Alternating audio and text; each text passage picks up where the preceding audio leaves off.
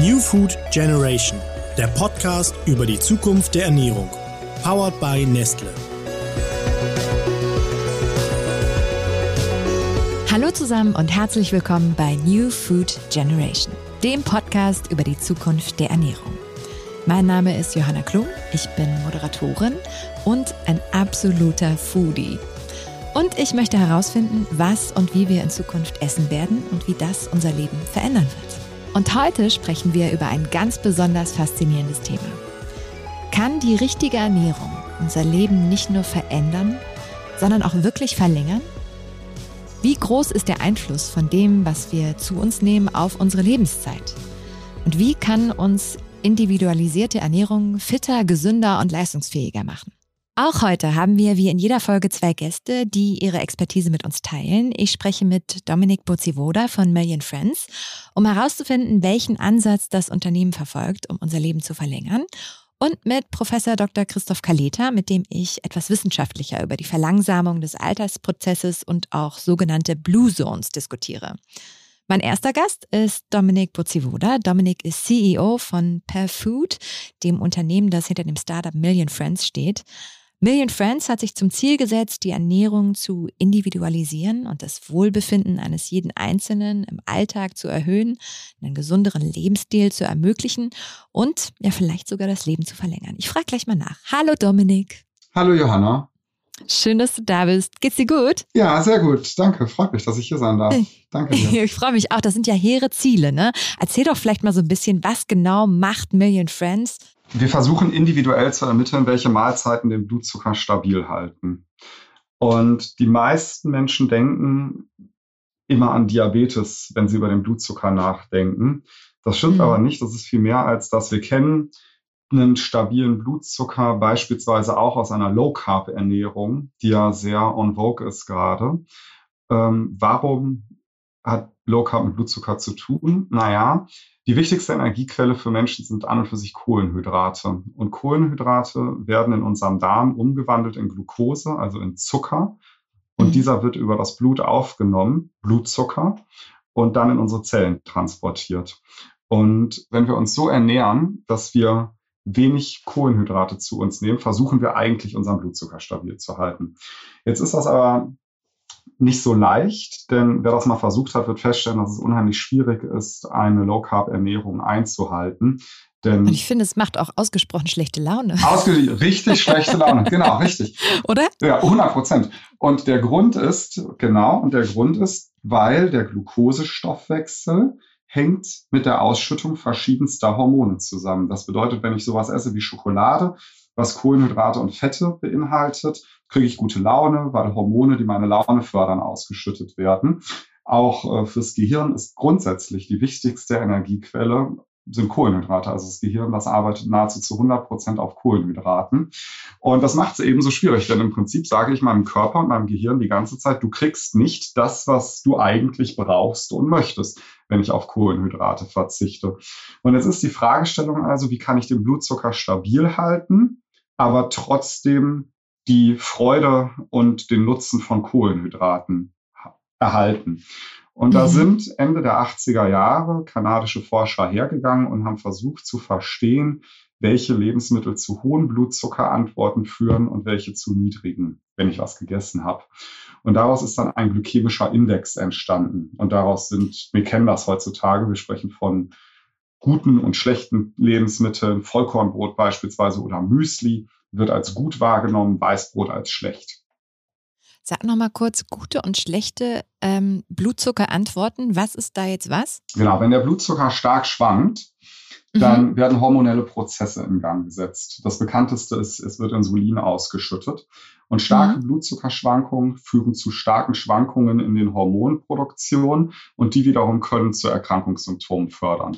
Beispielsweise eben bei Insulin führt es irgendwann zu Diabetes. Aber das heißt, ihr versucht ähm, individuell Ernährungslösungen zu finden, die besonders gesund sind, zu einem besseren Gefühl, einem gesünderen Leben und einem längeren führen können. Also ganz ist das richtig? Ja, und jetzt ist es also so, was diese Kanadier mit dem glykämischen Index versucht haben zu ermitteln, also Vollkornbrot oder Müsli ist gut, Weißbrot ist schlecht. Da äh, weiß man mittlerweile, dass das so nicht richtig ist. Denn Menschen reagieren vollständig individuell auf Lebensmittel. Beispielsweise mhm. ist es so, ich habe früher also jeden Morgen Müsli gegessen. Und zwar habe ich das gegessen aus gesundheitlichen Gründen. Ne? Das ist praktisch, man kann es im Büro wunderbar essen, überall gibt's Milch im Büro, äh, man kann das dort stehen haben hinterm Schreibtisch. Und, ähm, und so bin ich in den, in den Tag gestartet und um 11 Uhr hatte ich Hunger und habe eine Banane gegessen. So, und zum Mittag war ich der Auffassung, ich hätte mich super gut ernährt mit Müsli und einer Banane und habe eine Pommes Currywurst gegessen. Und hm. ähm, jetzt ist es aber so, wenn ich das Müsli esse, dann steigt mein Blutzucker auf 190 ungefähr. Wenn man sagt, wenn man Blutzuckeranstiege hat über 200, dass man dann quasi äh, auf dem Weg zur Diabetes ist oder beziehungsweise schon Diabetes diagnostiziert werden kann. Das hört sich nicht optimal an mit 190. Ja, genau, es ist katastrophal, um genau zu sein. Ja. Ähm, und jetzt muss man sich überlegen, damals, als wir damit angefangen haben, da war ich 35 Jahre alt, ich bin jetzt 1,83 groß und ähm, habe damals 93 Kilo gewogen und das verteilt sich bei mir ganz gut. Also ich wirke jetzt nicht richtig dick in dem Sinne, ähm, weil ich, ich habe auch drei, viermal die Woche Sport gemacht. Ähm, aber ähm, mein Blutzucker morgens nach dem Aufstehen, die sogenannte nüchtern Glucose, war bei 104. Mhm. 104 Milligramm pro Deziliter, so rechnet man das aus. Und da kann man sagen, man ist da schon in prädiabetische Bereiche vorgedrungen. Ähm, also in, in Bereiche, wo man merkt, dass sich eine Diabeteserkrankung entwickelt. Und wenn Sag mir mal kurz, wo sind die gesunden Bereiche? Ja, also Beim unter 100, genau, unter 100 bei Männern, ähm, wenn man so zwischen 80 und 100 liegt, dann ist es bei Männern gut, bei Frauen vielleicht so ein bisschen drunter noch. Ähm, aber okay. genau, das also morgens nach dem Aufstehen, die nüchterne Ja, und du warst bei 104. Genau. Und wenn man ähm, Richtung 115 geht, 120, dann, ähm, dann kommt man so langsam im, im, diabetischen Bereich an. Und 104 ist das, wo man sich darüber Gedanken machen sollte. Und ich war jetzt 35 Jahre alt. Und man muss vor allem sehen, sieben Jahre vorher, als ich äh, noch in der Uni war, wog ich 82 Kilogramm, also 11 Kilo weniger. Äh, mhm. Und mein Blutzucker war höchstwahrscheinlich auch besser. Wenn ich das jetzt also fortschreibe und sehe, wo ich mit Mitte 40 angekommen bin, dann kann man sagen, mit Mitte 40 wäre ich höchstwahrscheinlich in einem ausgewachsenen Typ 2 Diabetes angekommen. Das ist eine schlechte Erkrankung. Also es ist keine gute Perspektive, ja. genau. So. Ja. Und das Absurde ist aber, dass ich das hatte, obwohl ich der festen Überzeugung war, mich jeden Morgen mit dem Müsli gesund zu ernähren. Und es stellt sich also heraus, individuell ist für mich Müsli einfach kein gutes Frühstück. Und ich habe das. War das so ein super knusper, dreimal in Zucker gewendetes? Was für ein Müsli? Wovon reden wir hier? Mhm, genau, könnte man denken, war es aber nicht. Sondern, Weiß gar nicht. Genau, sondern so ein ah. Sportlermüsli, ähm, also ähm, Proteinmüsli teilweise. Ne? Also was, okay. ähm, ja, also da hätte ich dir wahrscheinlich unwissentlich auch ähm, zugestimmt und gesagt, ja, so ein, also ein gesundes Müsli und dann eine Banane hört sich jetzt erstmal tendenziell eher gesund an. Auf jeden Fall nicht super ungesund. Aber dein Körper, und darauf wird es wahrscheinlich hin, hat das nicht so gut verarbeiten können. Genau, und für meinen Körper, ähm, der hat das nicht so gut verarbeiten können. Also eigentlich ehrlicherweise sogar gut, muss man sagen. Weil mein Körper zieht sehr viel Energie aus dem Müsli raus. Okay. Ähm, aber, ähm, aber nichtsdestotrotz zu viel Energie und so, dass es also bei mir zu starken Blutzuckerschwankungen kam. Und ich habe das dann umgestellt, nachdem wir diese Analyse gemacht haben und habe sechs Kilo Körpergewicht verloren und meine nüchterne Glucose ist heute bei 93 Milligramm pro Deziliter und ähm, also ideal. Und ich halte das jetzt, also es ist vor vier Jahren gewesen, ich halte das jetzt äh, seit vier Jahren mehr oder weniger stabil. Nur ich achte eben darauf, welche Mahlzeiten esse ich individualisiert. Und das ist in meinem Fall eben Müsli sollte ich, sollte ich nicht essen. Schokolade beispielsweise gibt mir eine erstaunliche niedrige Blutzuckerantwort. Und ähm, ich bin, ich gehe am Wochenende Rennrad fahren. Früher, wenn ich drei Stunden Radfahren gegangen bin, habe ich eine Banane mitgenommen. Und ich habe es richtig gemerkt, dass ich die letzte Stunde beim Radfahren habe ich nur noch darüber nachgedacht, was ich mir gleich zu Hause in die Bratpfanne haue. Und heute nehme ich Schokolade mit und ich fühle mich die ganze Zeit stabil, gesättigt, aber trotzdem fit, nicht überfuttert, ähm, so dass ich, ähm, ohne mir Gedanken zu machen, meine Strecke abreißen kann. Das ist total interessant, weil auf die Idee wäre ich ja von außen wirklich nie gekommen. Ne? Ich hätte immer gesagt, ja, also zum Sport nimmst du ja mal wohl keine Schokolade mit. Das macht ja nun gar keinen Sinn und satt bist du erst recht nicht. Aha, und das hast du rausgefunden, indem du den Blutzuckerspiegel sowohl nach Konsum Schokolade wie auch Banane getestet hast oder was hast du noch genau. getestet? Es gibt heute kontinuierliche Glukosesensoren.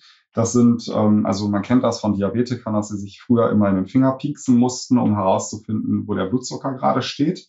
Und ähm, mittlerweile gibt es Sensoren, die das also kontinuierlich messen. Und ähm, wir haben bei Million Friends 2017 damit angefangen, dass wir diese Sensoren, die ursprünglich für Diabetiker entwickelt wurden, eben für andere Menschen bereitgestellt haben, weil wir der Auffassung waren, dass, dass auch Menschen wie ich beispielsweise, die ein bisschen auf die Ernährung achten sollten, damit sie nicht irgendwann mal erkranken, da sehr viel wertvolle Informationen rausziehen können. Und dann haben wir also dieses Million Friends Programm entwickelt und man versucht ähm, oder beziehungsweise man, man testet über 14 Tage lang verschiedenste Mahlzeiten.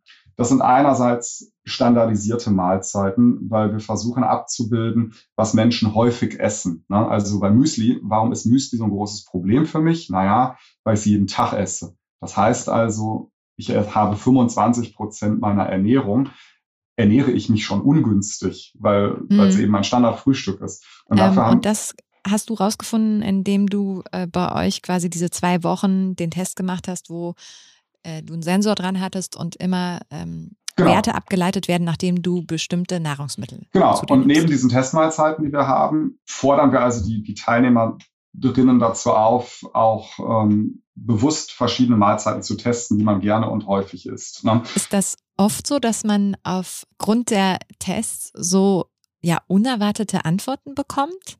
Also ich, Oder ist, es ist absurd. Bist du da eine Ausnahme? Nee, es ist absurd. Und ich muss ehrlicherweise sagen, als ich das das erste Mal gesehen habe, als wir das gegründet haben vor vier Jahren, da hat das so begonnen, dass wir erstmal Freunde und Bekannte nachgefragt haben, ob sie das testen möchten. Und dann hatten wir so 10, 20 Personen, die sich ernährt haben. Also man testet so 65 Mahlzeiten über diese zweiwöchige Testphase im Schnitt.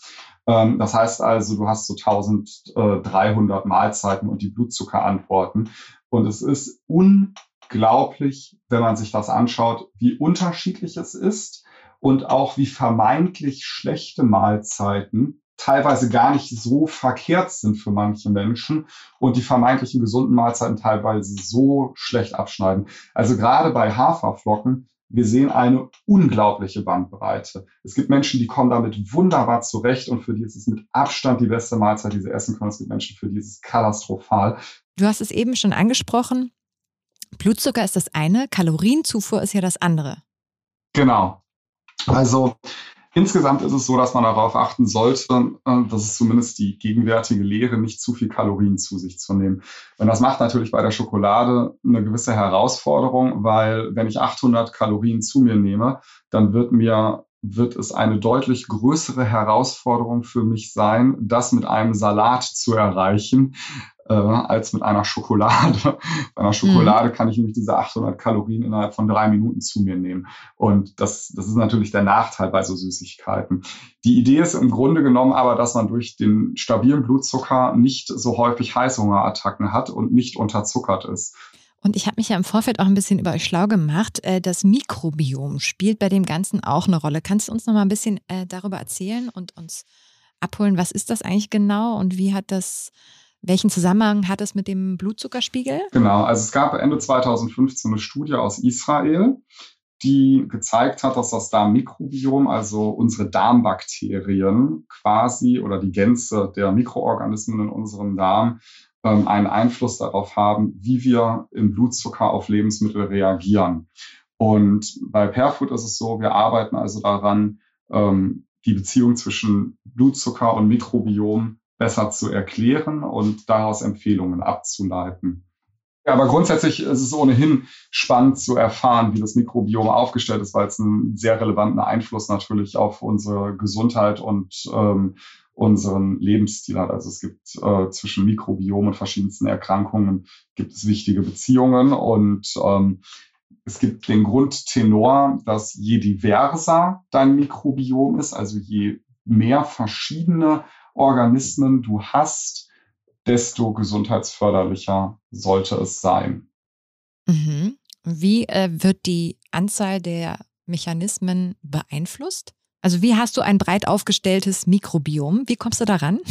Also genau, also das befindet sich noch in weiten Teilen in der Forschung. Grundsätzlich weiß man aber, dass eine ballaststoffreiche Ernährung förderlich ist.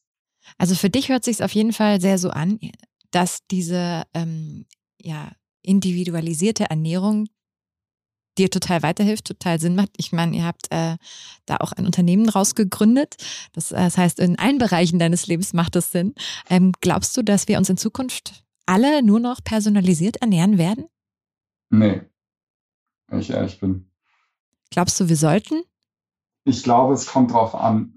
Es ist, die Frage ist, warum will ich mich gesund ernähren? Viele Leute ja. glauben, dass sie ähm, sich selber testen und, ähm, und optimieren ähm, um dann leistungsfähiger, besser, fitter, schöner, toller zu werden. Und ich glaube, das ist äh, nicht unbedingt möglich. Also ähm, wenn man sich die Literatur anschaut, dann ist zur Ernährung, muss man sagen, sehr viel auch widersprüchlich. Also Million Friends hilft Menschen dabei, das Körpergewicht zu verbessern. Und da gibt es ganz klar die Beziehung. Ähm, wenn man ein gesundes Körpergewicht hat, dann ist das gesundheitsförderlich. Und mhm. wir versuchen das eben über personalisierte Ernährung zu machen, weil ähm, du und nicht über Crash-Diäten und Bootcamps, sondern, also es ist auch bei uns die, ähm, die meisten Menschen, die Million Friends machen, die machen es, weil sie sich langfristig gesund ernähren möchten und ein solide, gesundes Körpergewicht haben wollen. Da geht es also nicht um die Bikini-Figur, es geht mhm. nicht darum, äh, die Olympischen Spiele zu gewinnen, ähm, sondern es geht darum, ähm, wirklich eine nachhaltige Ernährung für sich zu finden, die einen gesund hält und davor schützt, äh, ähm, ja, Krankheiten aufgrund von Stoffwechselerkrankungen zu entwickeln. Das heißt auch, es muss sich nicht, und das war ja deine Frage, ob jeder Mensch personalisiert sich ernähren sollte. Mhm. Ähm, ich glaube, dass jeder Mensch davon prinzipiell profitieren würde, ja, aber ich glaube ja. nicht, dass das jeder zwingend tun muss. Okay. Ach, super spannend. Ich könnte direkt noch tausend Nachfragen stellen, aber erstmal mache ich mit dir mal einen kleinen Tempowechsel. Ähm, wir spielen eine Runde Fast Food. Heißt, ich stelle dir Fragen, größtenteils entweder oder, und du hast aber nur drei Sekunden Zeit, um dich zu entscheiden. Bist du dabei? Ja. Sehr gut. Dann legen wir los. Ketchup oder Mayo? Mayo. Lakritz. Unbedingt oder auf gar keinen Fall? Auf gar keinen Fall. 100 Jahre alt werden mit Krankheiten oder 80 Jahre alt werden, aber bis zum Ende gesund? 80 Jahre alt und bis zum Ende gesund. Burger oder Sushi? Burger. Obst oder Gemüse? Gemüse. Süßes oder salziges Popcorn?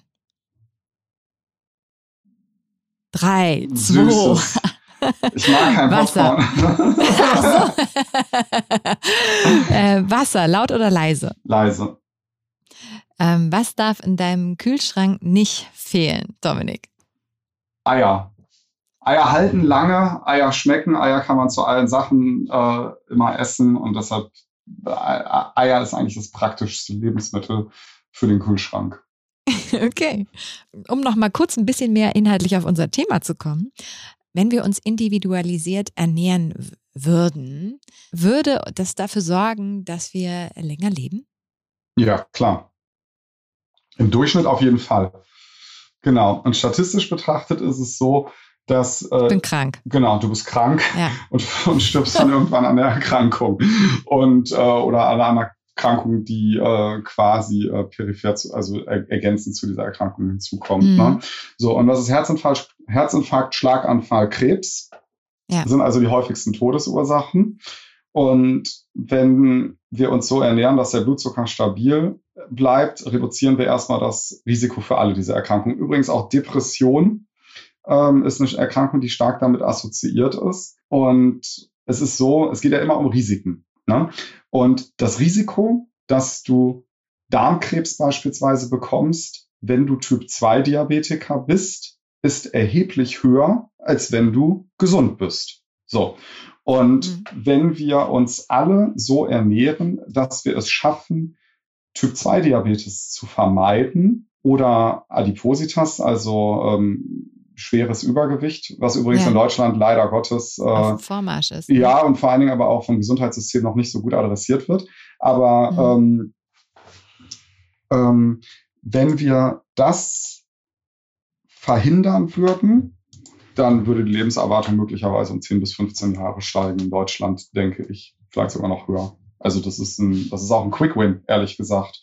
Und ähm, ja, also und deshalb ganz klar, eindeutig. Also wir würden dann länger leben. Und wir würden übrigens, der Weg dahin würde mehr Spaß machen.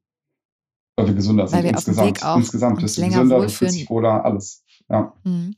Gibt es denn nach euren Erkenntnissen, äh, jetzt für Menschen, die wie ich euren Test nicht gemacht haben, so ein paar äh, ja, Binsenweisheiten, Lebensmittel, äh, Ernährungsarten oder Mahlzeiten, die eigentlich bei allen oder einem, ich sag mal, einem Großteil der Menschen ähm, nicht auf eine hohe Schwankung des Blutzuckerspiegels hinauslaufen? Nee, ehrlicherweise nicht. Also das, ähm, und das ist keine Eigenwerbung. Aber es ist so, ähm, also man, man kennt natürlich diese Regeln der, ähm, der Deutschen Gesellschaft für Ernährung. Und die sind im Schnitt auch richtig. Also wir sehen in unseren Mahlzeiten beispielsweise, dass ähm, für die meisten Menschen, aber da reden wir so über 55 Prozent um die Kante, ist Vollkornbrot besser als Weißbrot. Wir sehen aber auch, dass ungefähr für 15 Prozent Weißbrot besser ist.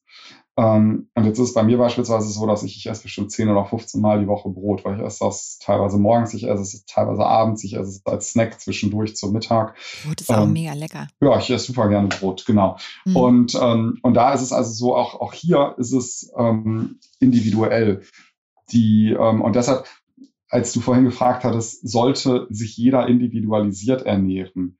Dass ähm, ich glaube, wenn du gut auskommst mit den allgemeinen Ernährungsregeln und keine Erkrankungen hast, dann brauchst du das nicht. Aber wenn du merkst, dass du damit nicht so gut auskommst und vielleicht Gewichtsschwankungen hast, Stimmungsschwankungen ähm, oder für bestimmte Erkrankungen Risiken, dann wird die, die individuelle Ernährung extrem gut weiterhelfen. Hast du denn bei dir gemerkt, dass es dir nicht so gut ging oder war das eher jetzt sozusagen ein Crossover, weil das sowieso auch beruflich ein Schwerpunkt bei dir war, dass du dich hast testen lassen oder hast du dich auch einfach unfit, unausgeglichen gefühlt? Ähm, nee, ich habe mich eigentlich ganz gut gefühlt. Also, ähm, und das ist vielleicht in meinem speziellen Fall sogar das Schlechte gewesen, weil hm. ich mich gut gefühlt habe, Sport gemacht habe, gedacht habe, ich ernähre mich gesund aber trotzdem eben diese Risikofaktoren entwickelt habe. Und ich weiß gar nicht, was besser wäre. Also ich glaube, es ist eigentlich sogar besser, wenn man sich schlecht fühlt, weil das sind natürlich auch immer Warnsignale, die einem der Körper sendet. Ja. Ja, weil am Ende wollen wir natürlich alle gerne vor allem gesund sein. Ich glaube, dass äh, dieser Wert ist uns äh, im letzten Jahr nochmal bewusst geworden wie kein anderer. Und ähm, wünschen uns natürlich, möglichst lange, möglichst fit zu leben. Und ähm, ja, damit komme ich dann jetzt auch äh, schon äh, zu meinem nächsten Gast, der zu dem Thema forscht. Professor Dr. Christoph Kaleta mit seiner Forschungsgruppe an der Christian-Alberts-Universität in Kiel erforscht die Auswirkungen des Mikrobioms auf die Gesundheit, vor allem im Alter. Deswegen, Dominik, sage ich dir erstmal Danke. Wir sprechen auch gleich nochmal und hole jetzt mal den, äh, den Christoph in die Leitung. Ja, also danke dir, bis gleich und herzlich willkommen, Christoph. Hallo. Hallo. Ähm, ja, das Altern, ne? Das ist ja so irgendwie etwas, was uns ähm, immer wieder im Leben äh, ganz akut vielleicht berührt, wenn, wir, wenn es darum geht, dass unsere Eltern älter werden oder wir es an uns merken. Ähm, und etwas, was, äh, glaube ich, von, jedem, von dem sich jeder eigentlich wünscht, das könnte auch ein bisschen langsamer gehen vielleicht. Gibt es eine Möglichkeit, langsamer zu altern? Und wenn ja, wie? Ja, das ist eine gute Frage und äh, das ist, glaube ich, auch äh, so ein bisschen eine Frage der Perspektive. Mhm. Ähm, wenn ich mir jetzt äh, jemanden anschaue, der vielleicht gesund lebt und äh, sich äh, gesund ernährt, äh, regelmäßig Sport treibt, dann ist das aus seiner Perspektive vielleicht, gibt es da vielleicht ganz so viel Optimierungspotenzial, wie wenn ich mir jetzt jemanden anschaue, der übergewichtig ist, äh, sich ungesund ernährt, nicht viel Sport treibt. Da sprechen wir da auch schon so von fünf bis acht Jahren, äh, die man da tatsächlich an Lebenszeit äh, verliert. Natürlich auch an Zeit, äh, die man äh, tatsächlich noch gesund ist, weil das ist ja letztendlich das, was wir erreichen wollen, so lange wie möglich gesund äh, zu altern. Mhm. Okay, das heißt, es kommt so ein bisschen auch drauf an, wo bin ich jetzt? Ähm, bin ich relativ fit und gesund unterwegs? Ähm, dann habe ich jetzt nicht so viel Zeit, die ich, die ich mir die ich noch rausholen kann, als ähm, wenn es einem, wenn man vielleicht nicht so einen, in Anführungszeichen, gesunden Lebenswandel, das ist auch so ein merkwürdiger Begriff, ne? als wenn man den ähm, führt. Gibt es Grenzen? Ähm, das äh, da, da, da würden wir uns natürlich auch alle irgendwie wünschen, dass man da vielleicht so irgendwann Pille hat, äh, die man nehmen muss und äh, schön länger Zack. leben kann. Nochmal zehn obendrauf. Ja. ja, genau. Ja. Und ähm, hast das, du sie schon äh, erfunden? Äh, wir sind noch dran. Okay. Was, was man da allerdings so ein bisschen beachten muss, ist, dass wir als Menschen eigentlich schon extrem langlebig sind. Also wenn ich und wenn ich mir so unsere nächsten Verwandten im Tierreich anschaue, die Schimpansen, mhm. die werden so im Schnitt vielleicht 50 Jahre alt. Bei Menschen sind das 80 Jahre und ich glaube, der älteste Schimpanse ist irgendwie 66 Jahre geworden, der älteste Mensch 122. Das heißt, äh, so ein bisschen haben wir es da auch schon auch aus unserer Entwicklungsgeschichte her äh, ziemlich weit nach oben äh, ausgereizt, äh, was so die äh, Langlebigkeit angeht. Und äh, wovon man so ein bisschen ausgeht, ist, dass, dass vermutlich das Maximum Lebensspanne, die ein Mensch erreichen kann, irgendwo bei 122 bis 125 Jahren liegt mich erinnere. Das ist natürlich der, der wichtige Punkt. Mhm. Ähm, wir, wir wollen natürlich äh, gerne sehr alt werden, aber äh, wir wollen äh, gesund äh, alt werden. Ja. Und äh, deswegen ist eigentlich auch so ein bisschen äh, das Ziel der Alternsforschung weniger äh, die Lebensspanne an sich zu verlängern, äh, sondern eher äh, die, die Zeit des gesunden Alterns ja. äh, zu äh, verlängern. Ja, es gibt ja, ähm, und das finde ich total faszinierend, Blue Zones. Und das sind Bereiche, Orte, an denen die Menschen überdurchschnittlich lang leben. Ähm, kannst du uns nochmal mitnehmen und erklären, was Blue Zones genau sind und was man bisher über sie weiß? Äh, genau, also diese Blue Zones, äh, das war mal äh, ein Leitthema ein National Geographic, wenn ich mich richtig erinnere, genau. Äh, wo äh, Leute oder Forscher geschaut haben, gibt es denn bestimmte Gegenden auf der Welt, äh, wo Menschen besonders lang leben? Und da hatten die damals, glaube ich, fünf Orte identifiziert, in Griechenland, Italien, Japan und ich glaube auch in den USA und in Südamerika und hatten äh, dort halt festgestellt, dass es da besonders äh, viele Menschen gibt, die äh, besonders alt werden, also besonders viele Hundertjährige und äh, haben dann äh, versucht, aus den ja, sagen wir mal, örtlichen Gegebenheiten her abzuleiten, ob es ob man da bestimmte Gründe finden kann, warum die da äh, besonders äh, lange leben. Und? Ja, äh, da wurden verschiedene Gründe tatsächlich auch postuliert. Ähm, also irgendwie so der soziale Zusammenhalt, die Art der Ernährung, ähm, generell die Einstellung äh, gegenüber des, äh, des Lebens.